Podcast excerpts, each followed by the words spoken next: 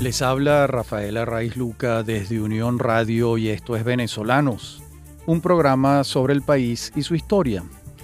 En la continuación de esta breve serie de cuatro programas titulada mm, Dos Presidentes. En el programa anterior, la primera parte, el capítulo primero de la vida y obra de Rafael Caldera y en este programa, el capítulo 2 y último, eh, sobre Caldera. La próxima semana comenzaremos los dos capítulos dedicados a Carlos Andrés Pérez, su vida y su obra política. En nuestro programa anterior estuvimos viendo cómo en los años 60 hubo cambios importantes en, eh, en el mundo, en términos sociológicos, sobre todo en el mundo juvenil, y eso se reflejó en las universidades.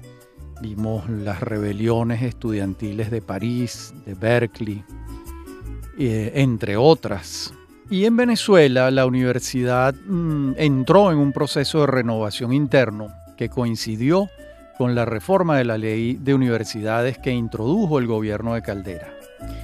Buena parte del sector universitario consideró que la reforma resentía el principio de autonomía universitaria que se había consagrado en diciembre de 1958, cuando gobernaba interinamente el profesor Edgar Sanabria, que fue presidente de la República de noviembre a febrero-marzo de 1959.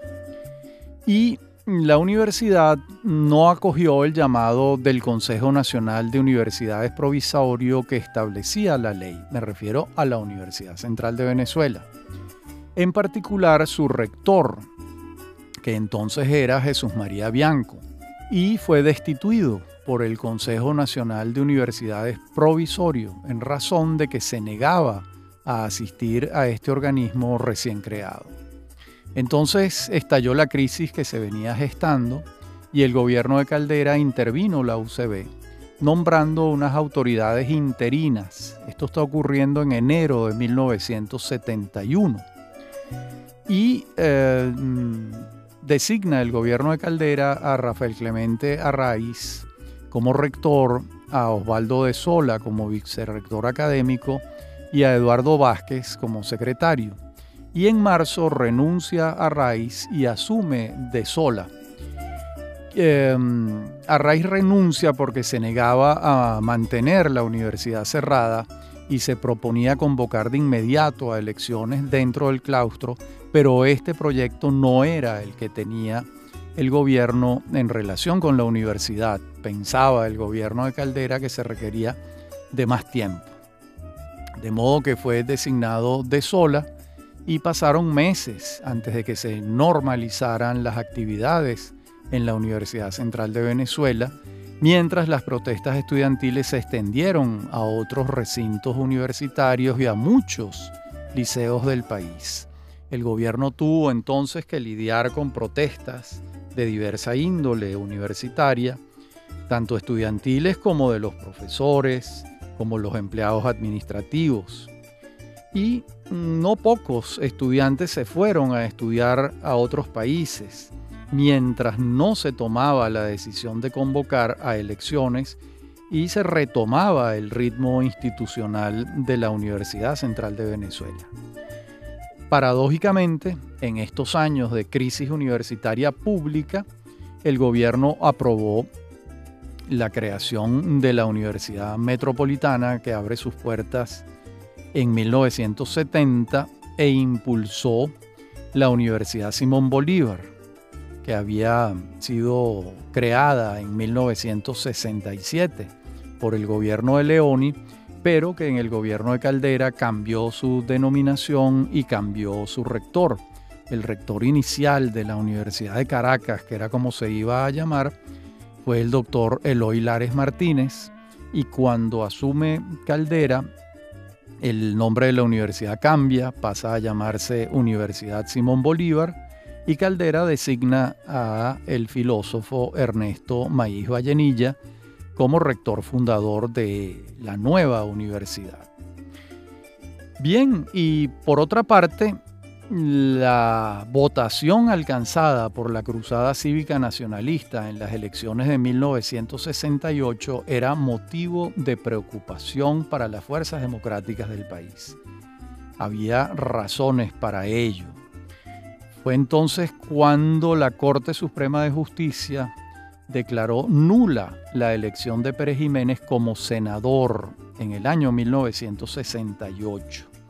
Y ahora Acción Democrática y COPEI sumaban sus votos para aprobar la primera enmienda a la Constitución Nacional de 1961. ¿Por qué? Porque las encuestas señalaban que de presentarse Pérez Jiménez como candidato a la presidencia de la República en 1973, la suma de sus votos sería considerable, por lo que la urgencia de la enmienda se hizo perentoria. De modo que en octubre de 1972 se presentó el texto de la enmienda a la Constitución, se presentó al Congreso Nacional y en julio de 1973, después de que Pérez Jiménez había sido ya lanzado como candidato presidencial en abril, el Consejo Supremo Electoral declaró nula su candidatura, con fundamento en la enmienda, que había llenado los requisitos legales en mayo, porque para que la enmienda fuese aprobada, tenía que ser aprobada por las asambleas legislativas de los estados, no solo el Congreso Nacional, sino todos los estados de la República tenían que aprobar la enmienda. Por eso fue un proceso largo y complejo. Bueno, al aprobarse la enmienda mm, que mm, señalaba que aquellas personas que habían sido condenadas en el uso mm, de los recursos públicos por peculado no podían presentarse a cargos de elección popular.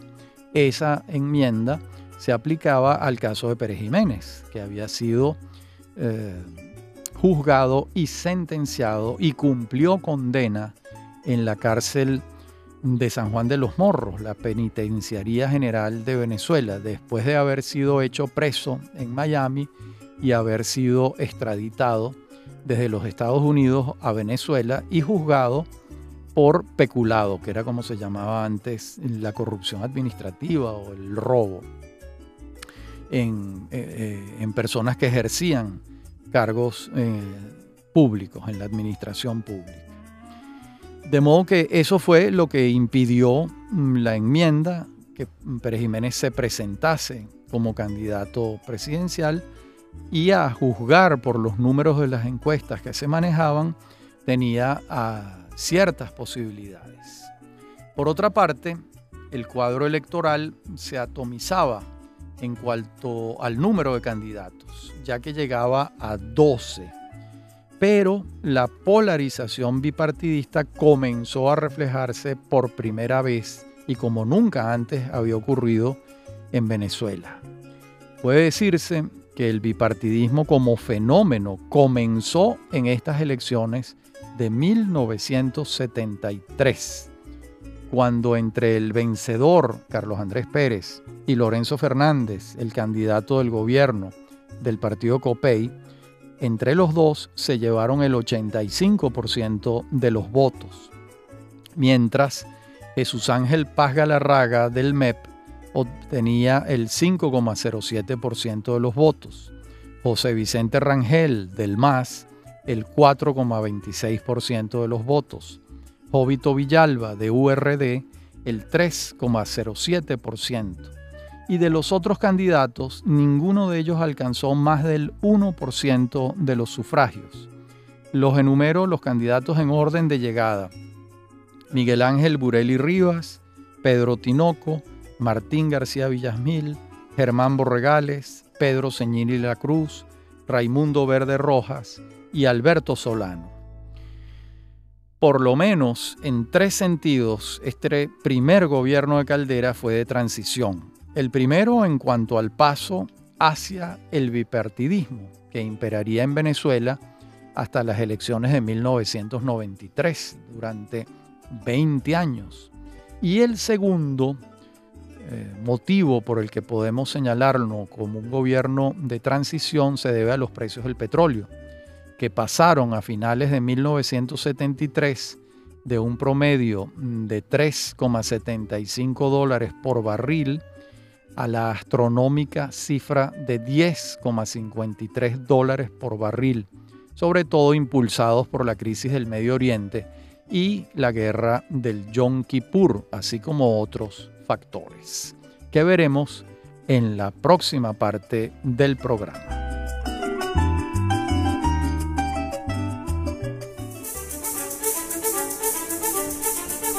En breve continúa Venezolanos. Somos Unión Radio Cultural.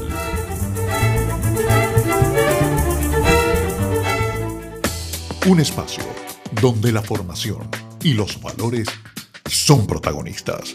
El mejor aporte que puedo dar a mi país es mi ejemplo y desde luego destacar la humildad, la humanidad, la resistencia ante una cantidad de situaciones que tenemos que superar sacando lo mejor de todas esas experiencias.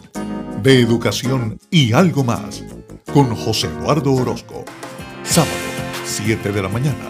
Domingos, 8 de la noche. Somos Unión Radio Cultural. Usted escucha Venezolanos. Somos Unión Radio Cultural.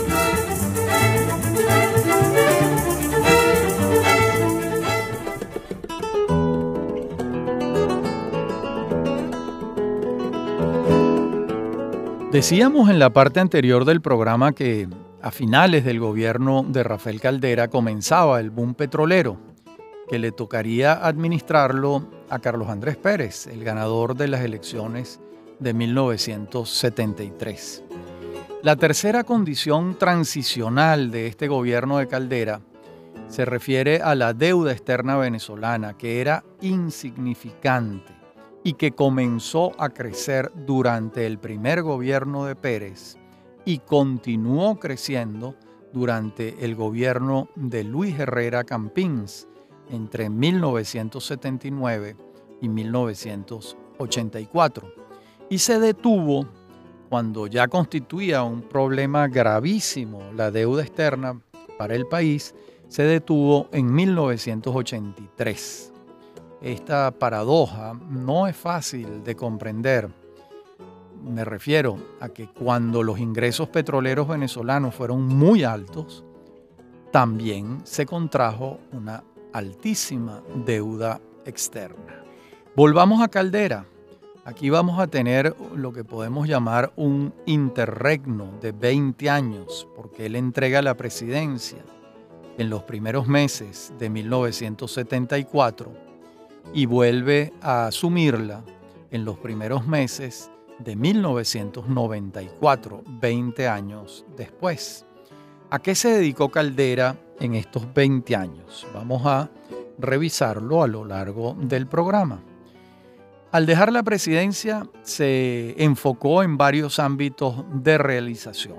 Un primero fue la Unión Interparlamentaria Mundial, de la que Rafael Caldera fue presidente. También participó en la vida partidista de su organización política, COPEI, haciéndole oposición, como era natural, al gobierno de Carlos Andrés Pérez. Y luego, en el difícil acompañamiento por parte de COPEI del gobierno de Luis Herrera Campins, el compañero demócrata cristiano de Rafael Caldera, ya que el gobierno de Luis Herrera mm, fue un gobierno con problemas importantes, sobre todo la crisis del Viernes Negro, el 18 de febrero de 1983. Mm, este trance al que vengo refiriéndome del gobierno de Luis Herrera y lo que significó como desafío para el partido COPEI, Gustavo Tarre Briceño lo refiere de la siguiente manera. Dice Tarre, el gobierno de Luis Herrera Campins no se caracterizó por su respeto al liderazgo de Caldera, la experiencia y la inteligencia del jefe del partido fueron poco requeridas por el presidente de la República. Bien, este es un hecho que no se puede dejar de señalar. Y, mm, sin embargo, Caldera ya estaba, una frase que él utilizaba mucho, armando el rompecabezas con miras a las elecciones presidenciales de 1983. Y a ella se presentó como candidato y perdió ante Jaime Lucinchi, el candidato de Acción Democrática, sufriendo una disminución considerable de su liderazgo, a tal punto que para las elecciones de 1988 fue derrotado dentro de su partido por Eduardo Fernández, a quien se le conocía como uno de sus delfines. Eh, Fernández obtuvo más votos dentro del partido fundado por Caldera que el propio Caldera. Y entonces Caldera dijo que pasaba a la reserva. De modo que el declive de su liderazgo en aquellos años era notorio y evidente. Y de esa reserva fue saliendo paulatinamente el doctor Caldera y halló una oportunidad de oro para terminar de colocarse en primera posición con motivo del intento de golpe de Estado el 4 de febrero de 1992, intento de golpe por parte de los comacates, los comandantes, capitanes, tenientes y coroneles integrados por entonces Hugo Chávez Frías, Francisco Arias Cárdenas, etc. Y en su condición de senador vitalicio, Caldera pidió la palabra en el Congreso Nacional y pronunció un discurso en el filo de la navaja entre condenar el intento y justificarlo. La población lo entendió como un espaldarazo a lo que había ocurrido y la consecuencia inmediata fue el ascenso de Caldera en las encuestas. Hay que señalar que él ya estaba muy bien colocado en las encuestas y que esta coyuntura, lejos de reducirlo en las encuestas, más bien lo catapultó todavía más. De modo que eh, podemos señalar que hasta el 3 de febrero su opción electoral venía creciendo sostenidamente en las encuestas, pero a partir del 5 de febrero comenzó su ascenso sostenido, enfático y ya prácticamente indetenible. Y para los seguidores de Caldera el discurso fue una obra maestra del sentido de la oportunidad política. Para sus detractores fue una pieza de oportunismo político. Una vez más, los actos de Caldera daban para interpretaciones extremas. Probablemente la, la realidad esté en el medio, como suele suceder. Lo cierto es que Caldera se va a separar de su partido, de COPEI, y se va a colocar al frente de un sentimiento nacional que ya en Venezuela tenía mucho cuerpo, que era la antipolítica, que era exactamente lo contrario de lo que él había encarnado durante toda su vida política anterior. De modo que si alcanzar el poder era el norte, no había entonces otro camino para lograrlo que acompañar a la gente en la crítica acérrima a los partidos y colocarse al frente de esa marcha de la sociedad venezolana en contra de los partidos políticos. De modo que mm, en este sentido mm, llama a la risa cuando uno escucha acusaciones de inflexibilidad por parte de Caldera. Bueno, estos hechos demuestran todo lo contrario. Fue muy hábil y muy dúctil para conseguir el respaldo de la mayoría y lo consiguió colocándose al frente de un sentimiento nacional en contra de los partidos políticos que se ha denominado en la literatura política como la antipolítica.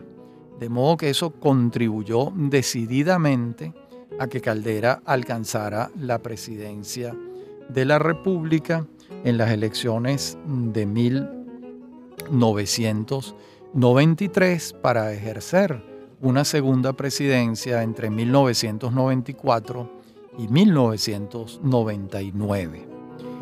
De modo que mm, Rafael Caldera Rodríguez alcanzaba la presidencia de la República por segunda vez en medio de un cuadro electoral cuatripartito y con un elemento nuevo de significativa importancia, la abstención. Fíjense lo siguiente, les voy a dar las cifras de la abstención a lo largo de para ese entonces 40 años. En 1958 se ubicó en 6,58%. En 1963 subió a 7,79%. En 1968 cayó a su expresión más baja, cayó a 3,27% la abstención. Esas elecciones del 68, recordemos, que fueron cuatripartitas y que despertó un gran entusiasmo en los electores. Se presentaron Gonzalo Barrios, Rafael Caldera, Miguel Ángel Bureli Rivas y Luis Beltrán Prieto Figueroa. Y la abstención, como les dije, fue del 3,27%. En las elecciones de 1973, cuando la polarización entre Carlos Andrés Pérez y Lorenzo Fernández, la, la abstención fue muy baja, 3,48%. Y ya en las elecciones de 1978 asomó como un problema. La abstención fue de 12,45%.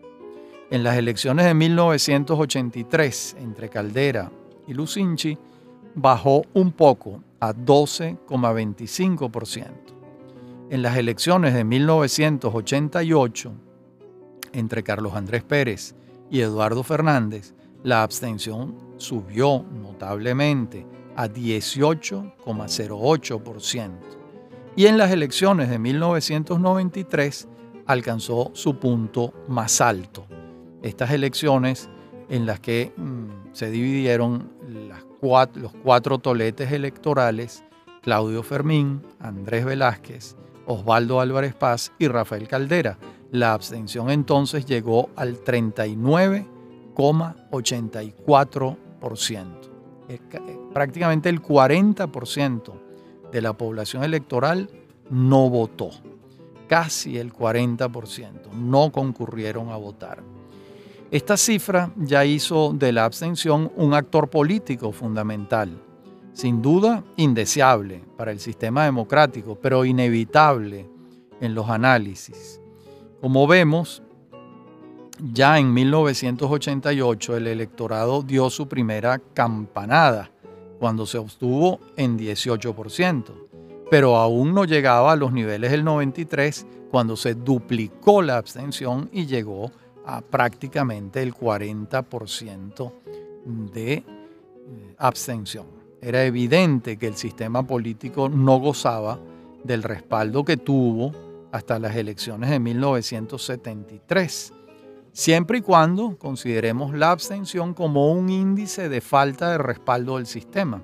Hay politólogos que no lo consideran necesariamente así.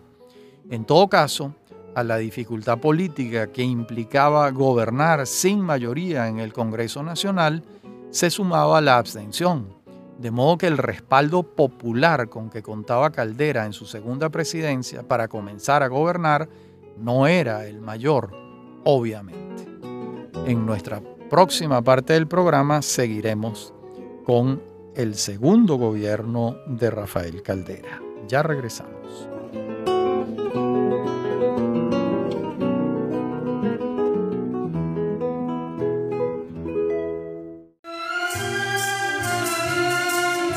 Incluso antes de comenzar a gobernar, ya había estallado la crisis bancaria. Eso estalló en manos de la presidencia de Ramón Velázquez y tomó todo el año 94 y 95 superarla. El Estado tuvo que respaldar a los ahorristas que habían visto cómo los bancos salían de la Cámara de Compensación y su dinero se volatilizaba. Fueron intervenidos 13 bancos y la crisis se convirtió en la más severa que había tenido lugar en el sistema financiero venezolano. el gobierno optó por respaldar a los ahorristas, lo que supuso una erogación de grandes proporciones que comprometió severamente el presupuesto nacional de 1994 y 1995. Los bancos que pasaron a manos del Estado muy rápidamente fueron vendidos a empresarios financieros globales nacionales. Y todo eso se hizo gracias a la ley de emergencia financiera que el Congreso Nacional le autorizó al Ejecutivo para enfrentar la crisis. Además, este año, a partir de la reforma tributaria, se creó el CENIAT, Servicio Nacional Integrado de Atención Aduanera y Tributaria, que buscaba incrementar la recaudación tributaria para lo que era necesario modificar la conducta del venezolano en relación con los impuestos. Y el gobierno comprendía perfectamente que era imposible mantener un presupuesto nacional sano con los ingresos por petróleo que se tenían entonces, que eran muy bajos, por lo que era indispensable recaudar más impuestos. Al cabo de pocos años, lo cierto es que el ingreso por tributos se tornó mayor que el petrolero. El ingreso petrolero no pasó de un promedio de 15 dólares por barril durante el quinquenio del segundo gobierno de Caldera, entre el año 94 y 99, unos precios muy bajos.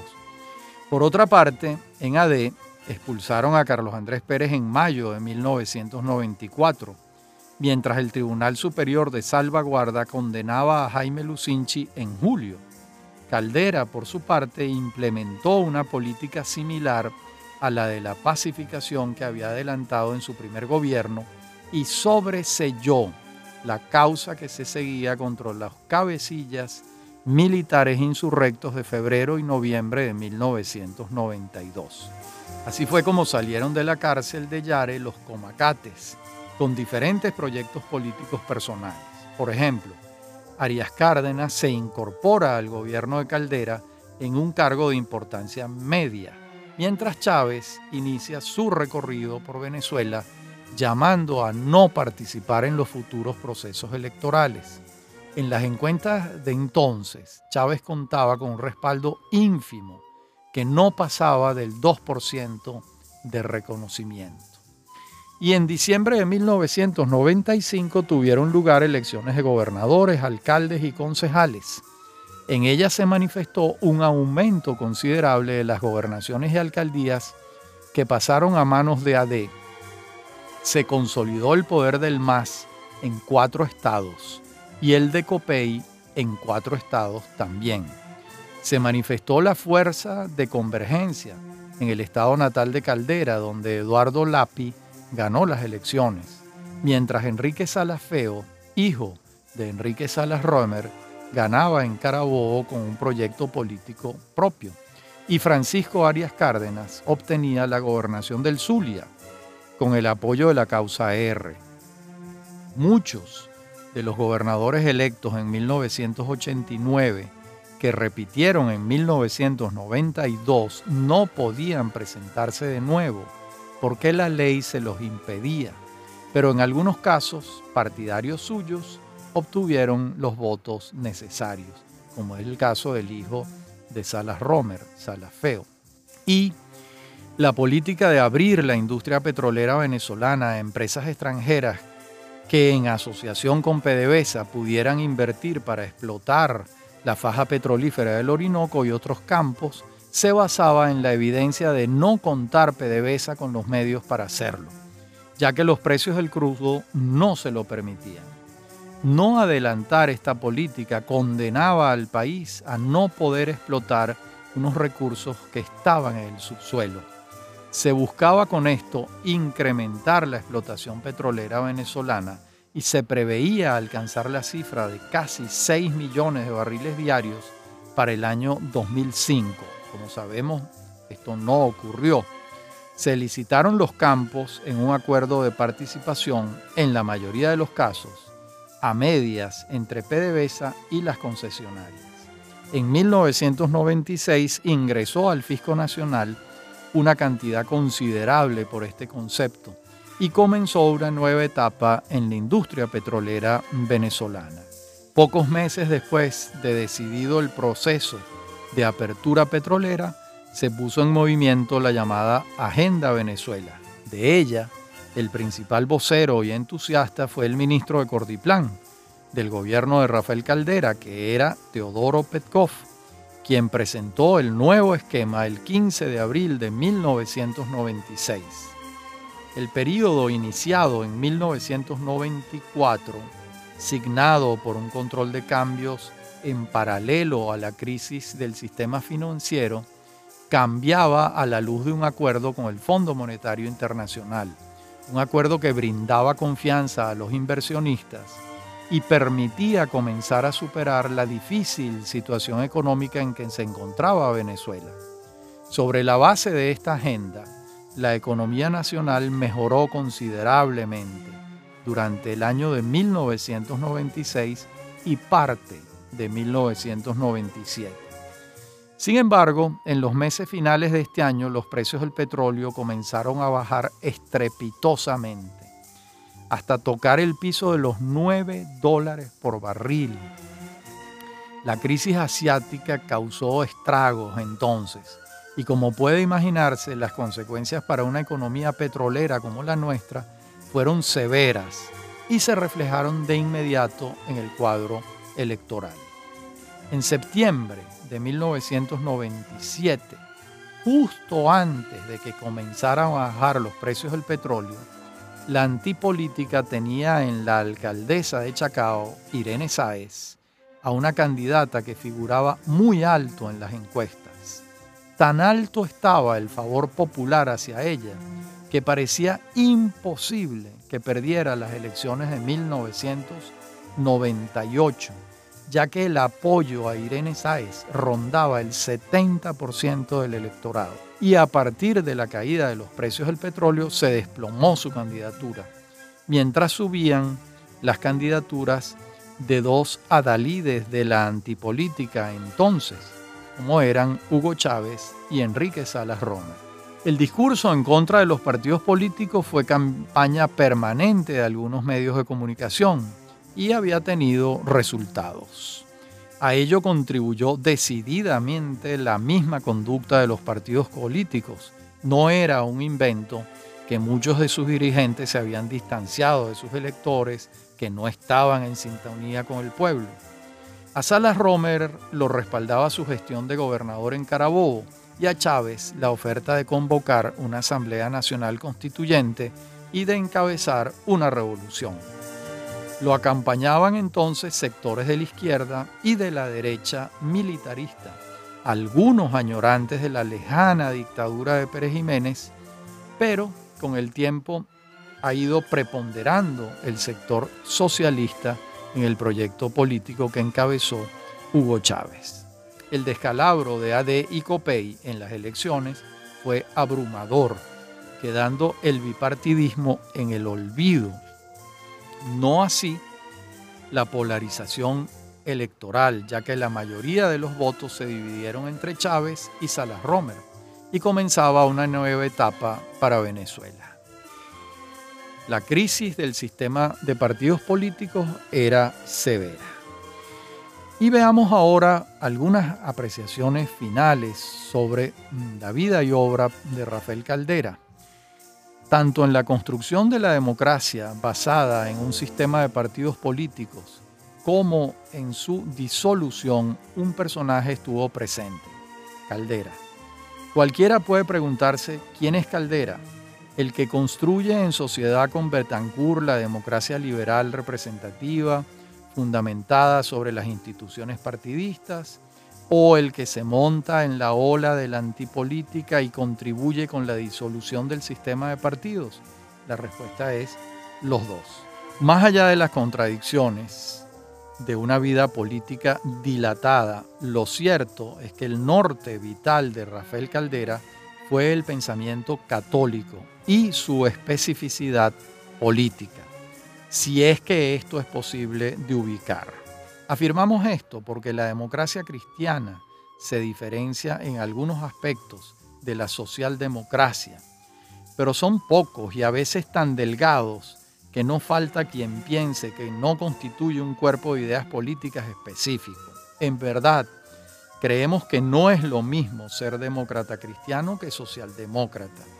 El énfasis de los primeros está colocado en la búsqueda del bien común, la justicia social y la preeminencia de la persona humana, dibujando un perfil con matices específicos particulares.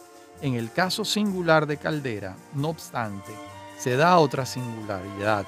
Abandona el Partido Demócrata Cristiano Venezolano y al fundar Convergencia para buscar la presidencia en 1993, no hace énfasis en su carácter social cristiano, dejando traslucir que se trataba más de un partido electoral que de una organización doctrinaria. Sin embargo, el líder Caldera no dejó de ser, por eso, un católico que navegaba en las aguas de la política. En la última parte del programa veremos entonces otras conclusiones en relación con Rafael Caldera.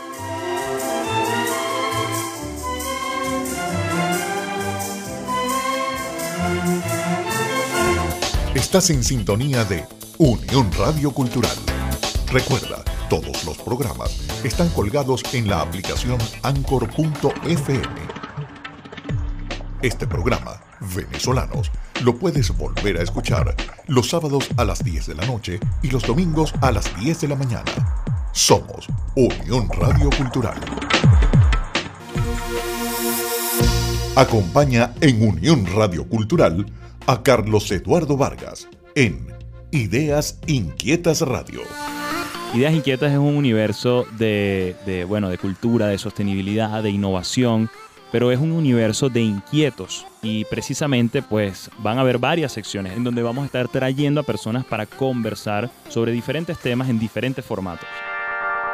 Ideas Inquietas Radio, todos los sábados a las 10 y 30 de la mañana y domingos a las 3 y 30 de la tarde. Somos Unión Radio Cultural. Estamos de regreso con Venezolanos. Somos Unión Radio Cultural.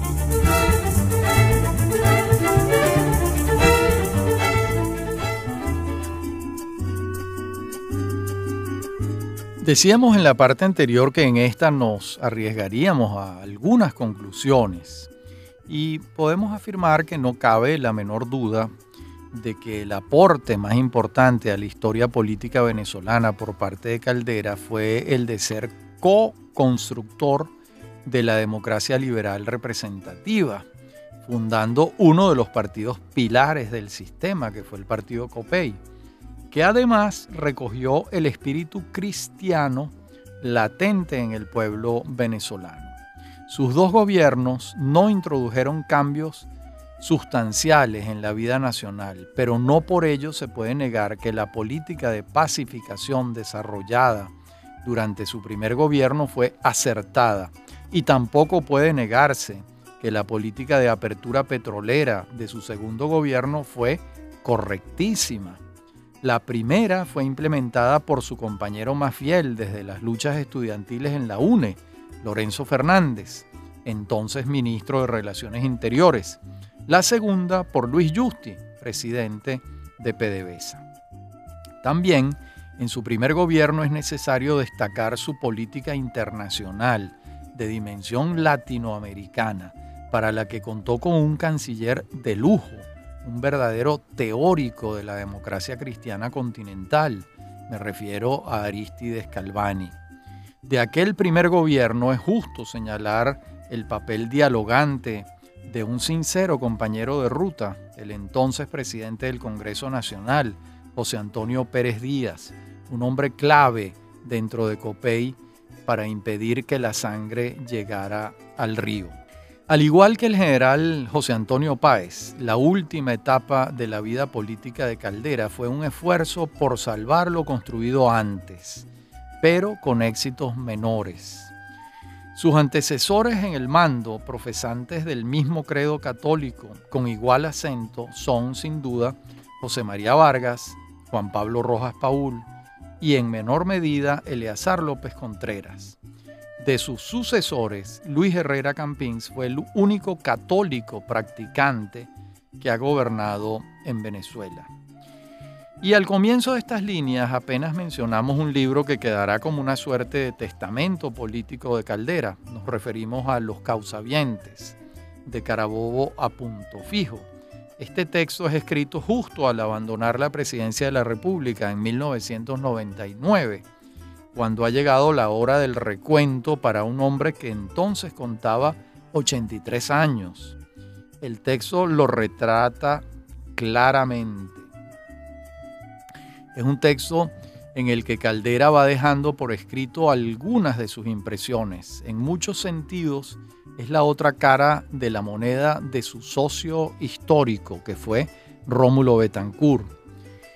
De modo que si Betancourt es agresivo en sus ensayos, penetrante en sus análisis y caliente en sus juicios, Caldera está tomado por un ideal de serenidad. Uno es dionisíaco, el otro apolíneo. Betancourt clava el puñal de sus ideas, Caldera no quiere herir. Si Betancourt dice que Gómez era un ladrón detestable, Caldera afirma que Gómez confundía su patrimonio personal con las arcas de la República. Son dos hombres con dos lenguajes.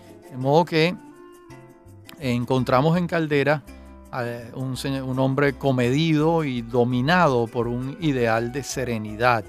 Era ese carácter apolíneo de Caldera que está en el libro. Él sobrevive 10 años a este texto que juzgó muy importante en su obra escrita, pero no se propuso escribir sus memorias, lamentablemente. Sin embargo, en el discurso de incorporación a la Academia Venezolana de la Lengua de su hijo, Rafael Tomás Caldera, quien lo sucedió en la corporación, Caldera Pietri nos recuerda que escribió sus últimos años las Reflexiones de Tinajero, era una columna que mantuvo regularmente en el Universal. Y en ese discurso de Caldera Pietri, la tesis desarrollada es que su padre encarnó la figura del orador por encima de otras consideraciones. Y ciertamente esto fue así. Alguna vez le escuché decir por televisión a Caldera que él era, sobre todo, un luchador. Quizás la combinatoria de ambas sea lo que mejor lo define. Un luchador político con enormes dotes oratorias, sin duda las tuvo. Además, fue dueño de una solvente formación académica y una voluntad de trabajo sin vacaciones. Además, venezolano hasta la médula, hasta tal punto que jamás pasó más de unos meses fuera de Venezuela. Por otra parte, su vida, su hoja de vida presenta unas contradicciones evidentes, como las hemos ido señalando. En este sentido, nadie exagera si afirma que fue una suerte de Cronos, que de alguna manera eh, daba cuenta de sus hijos. Es evidente que la sucesión en el mando, pasando él al retiro, no fue un estadio que sintiera pertenecerle.